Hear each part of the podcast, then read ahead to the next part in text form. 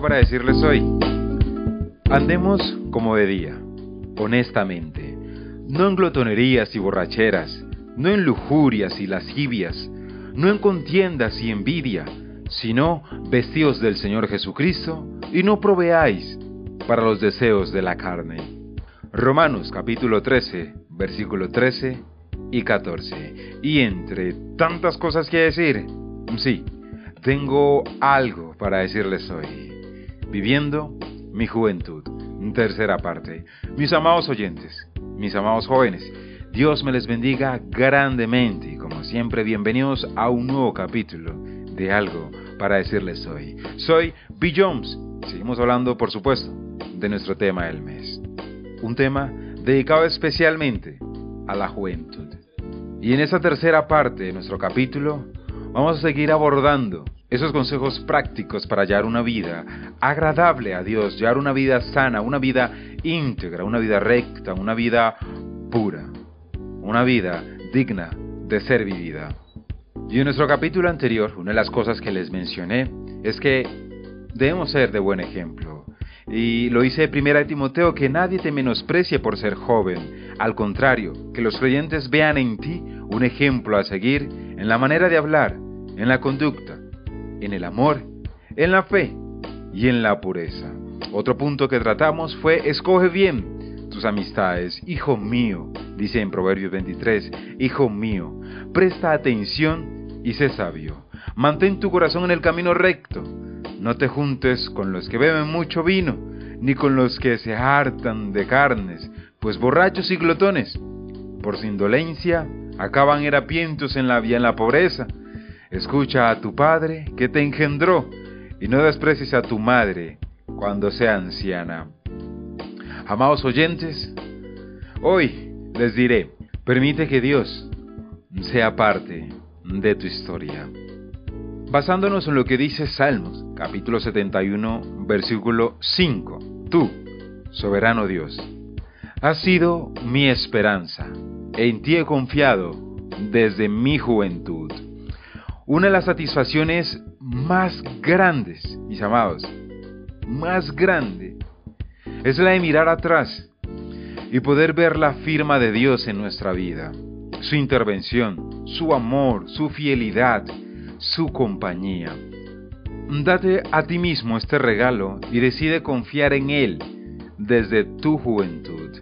Dejar que sea el dueño de tu corazón. Y te aseguro, mi amado joven, amado oyente, no te arrepentirás, porque nadie conoce mejor el camino que aquel que hace caminos. Otro tema a tratar en el día de hoy, en el capítulo de hoy, mis amados, es sobre prosperidad y el éxito. Y sé que es un tema que se habla mucho. La clave de la prosperidad, la clave del éxito. Y quiero leerte lo que dice Josué, capítulo 1, desde el versículo 7 al 9. Dice, solo te pido que tengas mucho valor y firmeza para obedecer toda la ley que mi siervo Moisés te ordenó.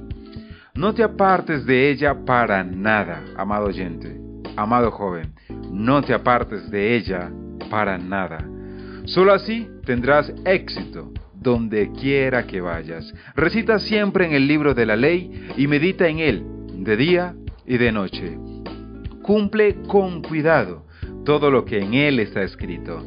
Así prosperarás y tendrás éxito. Ya te lo he ordenado, sé fuerte y valiente. No tengas miedo ni te desanimes, porque el Señor tu Dios te acompañará donde quiera que vayas. La, la clave del éxito, la clave de la prosperidad. ¿Quieres una vida exitosa? ¿Quieres una vida próspera? Medita en la palabra de Dios y cumple lo que Él te dice por medio de su palabra. Dios sabe lo que es mejor para ti y Él desea guiar tus pasos. Sí, muchas veces requiere valentía escoger obedecer a Dios antes que a los hombres. Pero mi amado joven, mi amado oyente, no tengas miedo. Él está contigo.